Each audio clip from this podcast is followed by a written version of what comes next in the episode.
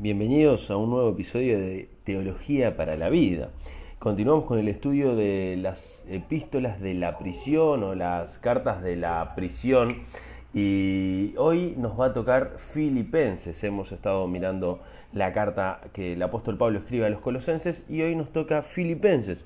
Una carta que, como verán, eh, es una carta muy conocida porque tiene pasajes muy conocidos. En esta carta encontramos, por ejemplo, para mí el vivir es Cristo y el morir es ganancia. En esta carta encontramos, por ejemplo, haya pues en vosotros este sentir que hubo también en Cristo Jesús, el cual siendo en forma de Dios, eh, y, continúa, ahora lo vamos a ver un poquito más. Esta, esta carta tiene un pasaje eh, realmente muy famoso, como ves, todo lo puedo en Cristo que me fortalece. Eh, tiene pasajes como por ejemplo e, esta idea de prosigo a la meta, al premio del supremo llamamiento de Dios en Cristo Jesús. hermanos míos, sed imitadores de mí. Realmente es una carta que, que tiene una fuerza eh, impresionante. Eh, tiene tanta fuerza que, que, por ejemplo, dice, y la paz de Dios que sobrepasa todo entendimiento guardará vuestros corazones y vuestros pensamientos en Cristo Jesús. Y me gustaba empezar este podcast eh, hablando de, de, estos pasajes tan famosos, tan conocidos, al menos dentro del mundo cristiano, porque eh, para contextualizarnos, vamos a estar leyendo una carta que tiene mucha fuerza, que ha impactado en la vida de muchas personas. Y esta carta es escrita desde la prisión, posiblemente cuando Pablo está allí en Roma. Eh, al final del libro de Hechos encontramos a Pablo preso en Roma. Y bueno, ese es el tiempo que Pablo aparta para escribir estas cartas. Eh, como hemos dicho, Colosenses, Filipenses, Efesios y Filemón. Hoy estamos con Filipenses. Eh, Pablo conoce a estos hermanos, ya los conoce de los viajes misioneros. Y el apóstol Pablo, eh, algo que va a estar haciendo en, esta carta es escribiéndole a hermanos que ya conoce. En, el podcast anterior vimos a Pablo escribiéndole a hermanos que no conocía allí en Colosa, pero ahora le está escribiendo a hermanos que sí conoce y que le conocen a él muy bien. Eh, esta es una carta que Pablo escribe junto a Timoteo. Posiblemente Timoteo es, quien acompaña, quien ayuda, tal vez quien escribe. Pero bueno, las ideas y la inspiración de Dios van hacia Pablo y Pablo es quien las transmite eh, en esta carta. ¿De qué va a hablar esta carta? ¿Cuál es la idea de esta carta? Eh, tiene, yo diría, dos o tres ideas fuerzas. Por un lado, eh, Pablo y la cárcel, ¿no? cuál es la relación que Pablo tiene con las prisiones y qué es lo que eso genera. Por otro lado, eh, el Señor Jesucristo como el centro de todas las cosas. y por otro lado, la vida cristiana, cómo el cristiano debe vivir su cotidianidad. Yo creo y me animaría a decir que estas son las tres ideas fuerzas tiene también aquí como una especie de apéndice, podríamos decir, eh, donde se nos va a mostrar a, dos cristianos, eh, dos personas concretas y, vamos a ver su carácter y eso también nos puede ayudar muchísimo a nosotros para pensarnos en cómo andamos nosotros. Así que queridos hermanos, eh, cuando lean esta carta, cuando se encuentren con esta carta, se van a encontrar un poco con lo que es la vida en términos generales. El apóstol Pablo está eh, padeciendo al estar en las prisiones, él lo dice, si bien sabemos que él nos llama una y otra vez al gozo, esta es una carta del gozo, podríamos decir, eh, donde el apóstol Pablo una y otra vez vuelve la idea de estar gozosos. Por ejemplo, el capítulo 4, versículo 4 dice, regocijaos en el Señor siempre, otra vez digo, regocijaos. Y cuando el apóstol Pablo habla de sus prisiones, eh, no habla eh, como dando lástima por la situación que está viviendo, sino como una oportunidad que Dios le ha dado para lograr sus objetivos. Y eso es lo que el apóstol Pablo va a hacer. Pero si empezamos eh, la carta, como verán ahí en los primeros versículos del capítulo 1, lo vemos a Pablo orando por los hermanos allí en Filipos. Recordemos que, la, ciudad de Filipos eh, es la primer ciudad eh, visitada por el apóstol Pablo de Europa. O sea, el apóstol Pablo, eh, si, vamos al libro de Hechos, tenía como la intención de viajar hacia Asia. Dios no se lo permite. Allí aparece la visión del hombre macedonio que los llama a pasar a Filipos. Y ahí el apóstol Pablo eh, llega a Filipos y allí la primer persona convertida al Evangelio en lo que hoy conocemos como Europa es una mujer, Lidia, la vendedora de púrpura. Y luego eh, el carcelero allí en la ciudad de Filipo. Eh, también un pasaje muy, muy conocido, cree en el Señor Jesucristo y será salvo. Si quieren saber más de eso, pueden ir ahí al libro de Hechos, este, al capítulo 15, capítulo 16, para contextualizar y ver un poco la predicación del Evangelio en Filipos. Pero bien, ¿qué es lo que hace el apóstol Pablo aquí? Aquí va a hablar en los primeros versículos de las prisiones. Y, el apóstol Pablo va a decir que estas prisiones generan dos cosas y yo agregaría una tercera. Por un lado, estas prisiones eh, dan ánimo a los hermanos. El apóstol Pablo dice en esta carta, eh, dice, en mis prisiones y en la defensa, versículo 7, eh, perdón, versículo 13, dice, y de tal manera que mis prisiones se han hecho patente en Cristo en todo el pretorio y a todos los demás, y la mayoría de los hermanos cobrando ánimos en el Señor, con mis prisiones se atreven mucho más a hablar la palabra sin temor. Entonces están pasando dos cosas.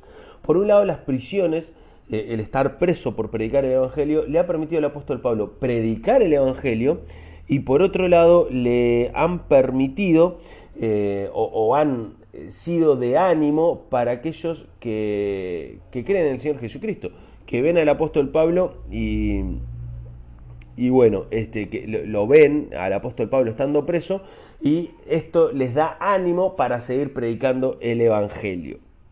Como les decía, como les decía, eh, el apóstol Pablo, desde sus prisiones, sabe que está generando cosas positivas por la gracia de Dios. Por un lado, la predicación del Evangelio en la cárcel y en todo el pretorio, o sea, eh, eh, en todo el palacio, podríamos decir, de las autoridades romanas, al menos de las autoridades militares.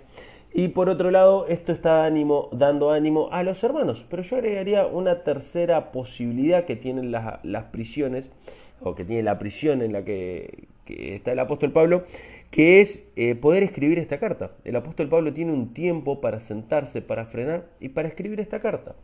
Y, fijémonos, fijémonos que, el apóstol Pablo, eh, gracias a que está preso, escribe una carta que nosotros hoy podemos leer y puede ser de ánimo para nosotros. Qué impresionante la dimensión que toman las cosas eh, cuando permitimos que la obra de Dios se desarrolle en nuestras vidas. El apóstol Pablo va a mencionar esto de para mí el vivir es Cristo y el morir es ganancia. Eh, y, hacia dónde va? Está apuntando hacia el Señor Jesucristo, el centro de la vida del apóstol Pablo y la posibilidad que lleva a que el apóstol Pablo viva las prisiones como una posibilidad eh, están íntimamente relacionados. Es decir, el apóstol Pablo puede vivir las prisiones como una posibilidad, puede vivirlas regocijándose en el Señor, porque Cristo es el centro de su vida. Y él mira a Cristo y él lo va a, destacar en esta carta, en el capítulo 2, y, va a redactar sobre el Señor Jesucristo. En realidad está tomando un poema ya conocido por los cristianos y recitado por los cristianos, este, que, arranca en el, en el capítulo 2 versículo 6 y dice, el cual siendo en forma de Dios no estimó el ser igual a Dios como cosa que aferrarse. Este es un poema, es parte del credo de los primeros cristianos, es parte de la esencia de la creencia del cristianismo. Y aquí queda bien claro que Jesús es Dios, queda bien claro que Jesús es hombre y queda bien claro que muere por cada uno de nosotros. Queda bien claro que que, como dice el versículo 10, para que en el nombre de Jesús se doble toda rodilla de las que están en los cielos y en la tierra y debajo de la tierra, y toda lengua confiese que Jesucristo es el Señor para gloria de Dios Padre. Eh, ¿Quién sino Dios merece o, es digno de ser llamado Señor? Y nuestro Señor Jesucristo es Dios mismo encarnado, viniendo a este mundo para darnos salvación. Y, este es el centro. Eh, desde aquí se desprende la posibilidad de gozo, desde aquí se desprende la posibilidad de disfrutar la vida cristiana a pesar de las circunstancias. Hay una frase que viene dando vuelta en mi cabeza ya hace mucho tiempo, que, que es en la adversidad la creatividad. En las situaciones adversas Dios nos da la capacidad de ser creativos para superar las situaciones. Pero esto es posible solo si Cristo es el centro de nuestras vidas. Solo si Cristo es el centro tendremos las fuerzas para ser creativos y sobrellevar las situaciones. Ahora, ¿qué es esto del gozo del que habla Pablo? Regocijados en el Señor, estoy en la cárcel, pero estoy contento, sé que estoy generando cosas buenas. Sin embargo, cuando el apóstol Pablo, allí en el capítulo 2, eh, versículo, vayamos al versículo 27, eh, Allí el apóstol Pablo está hablando de un hermano Epafrodito, previamente habló de Timoteo, pueden leerlo, ver las características de Timoteo, ver las características de Epafrodito, eh, dignas de, ser imitadas por nosotros. Pero allí el apóstol Pablo al final va a usar una frase que es, yo no tuviese tristeza sobre tristeza. Epafrodito había enfermado, Epafrodito es un hermano que ha sido enviado por la iglesia de Filipos para llevar una ofrenda al apóstol Pablo, cuando ustedes lean la carta lo van a entender claramente. Y, en ese trayecto que va a llevar eh, la, ofrenda al apóstol Pablo, enferma. No sabemos si sufre un accidente, no sabemos si tenía una enfermedad, no sabemos si, sufre un, altercado en el camino. Lo, real es que enferma mucho, eh, al punto de, de casi la muerte. Y el apóstol Pablo dice, menos mal que no muere, porque esto hubiese agregado tristeza sobre tristeza. Y yo pensaba, ¿cómo puede ser que el hombre que está diciendo, regocijaos en el Señor, estoy gozoso por esta situación, estar en la cárcel me permite predicar el Evangelio, sé que les da ánimo a ustedes. ¿Cómo, cómo en el contexto del gozo que es esta carta, el apóstol Pablo puede decir, si alguien moría con la confianza de que eh, eh, morir es estar con Cristo, como también lo dice en la carta. O sea, el apóstol Pablo eh, sabe que todas las situaciones provienen de Dios. Sabe que todas las situaciones ayudan a bien, como dice Romanos. Tiene la confianza plena de que morir es ganancia. Entonces, ¿por qué tristeza sobre tristeza que un hermano muera? ¿Qué, ¿Qué, mejor para el hermano que morir y estar en el cielo? Esto denota claramente eh, eh, la humanidad del apóstol Pablo y denota claramente, eh, a ver, ¿cómo, ¿cómo, puedo explicar esto? Pero, pero denota claramente la unión de la esperanza viva, del gozo cristiano, del entender las circunstancias de la vida como parte de, de lo que Dios quiere para nosotros, pero también el anhelo del corazón que los seres humanos tenemos de compartir con nuestros hermanos, de disfrutar a nuestros amigos, y, esto tiene que ver con la humanidad de cada uno de nosotros. Y, el hecho de, estar gozosos no quiere decir que está feliz con una cara sonriente continuamente, sino que entiende que todas las circunstancias terminan ayudándonos a bien. Terminamos siendo agradecidos a Dios continuamente. Sin embargo, el sentimiento humano natural frente a la pérdida de un ser querido es la tristeza. El estar preso eh, genera tristeza.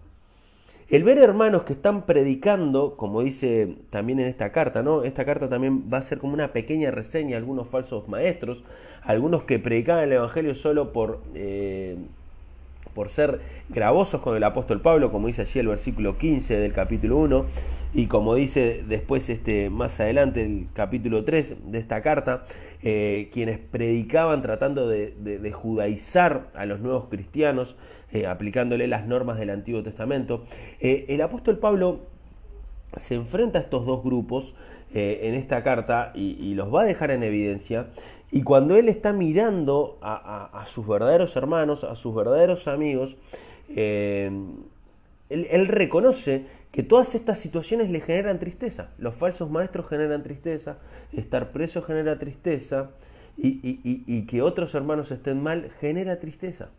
Está bien, es humano. Eh, eh, las situaciones de otros nos pueden afectar a nosotros, eso es clarísimo. El Señor Jesús frente a la tumba de Lázaro llora el Señor Jesús eh, eh, mira a Jerusalén ya en su última semana eh, y se entristece, le duele que sus hermanos judíos no entiendan que el Mesías estaba entre ellos. Esto es humano y está bien que nos entristezcamos. Sin embargo, el gozo que Dios produce en nuestras vidas hace que podamos reponernos, que podamos seguir adelante, que podamos enfocarnos nuevamente y que a pesar de que estemos tristes, estamos gozosos. Eh, eh, no, es excluyente eh, la tristeza del gozo. Quizás sí sea excluyente la tristeza de la felicidad, pero la tristeza y el gozo no son excluyentes. Y esto es hermoso poder verlo en la vida del apóstol Pablo. Como les decía, esta es una carta donde también se nos llama a la acción, a la vida cristiana. Capítulo 2, versículo 12 dice, Por tanto, amados míos, como siempre habéis obedecido, no como en mi presencia solamente, mucho más ahora, ocupaos en vuestra salvación con temor y temblor. No quiere decir este pasaje que la salvación tengamos que cuidarla porque la podemos perder, sino que es importante eh, andar consecuentemente a lo que creemos y, mantenernos firmes en la fe eh, que hemos depositado en el Señor Jesucristo. Luego vamos a ver ese ejemplo de Timoteo y Epafrodito, lindos ejemplos para seguir. Les invito a que ustedes puedan meditar y mirar.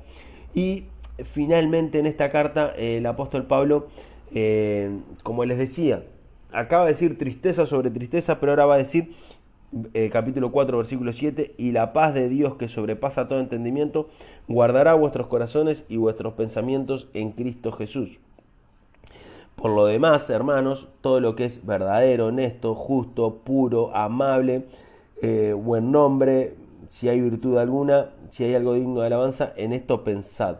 Y lo que aprendisteis y recibisteis y oísteis y visteis en mí, esto haced. Y el Dios de paz estará con vosotros el Dios de paz estará con vosotros. Aunque estés en la cárcel, aunque estés frente a, una situación complicada de salud, aunque estés frente a una situación horrible que te toque vivir, y Pablo va a detallar luego, eh, cuando dice todo lo puedo en Cristo me fortalece, él va a decir, sé contentarme cuando tengo mucho y sé contentarme cuando no tengo nada. Em, por eso puedo decir, todo lo puedo en Cristo me fortalece. Y esto es realmente importantísimo.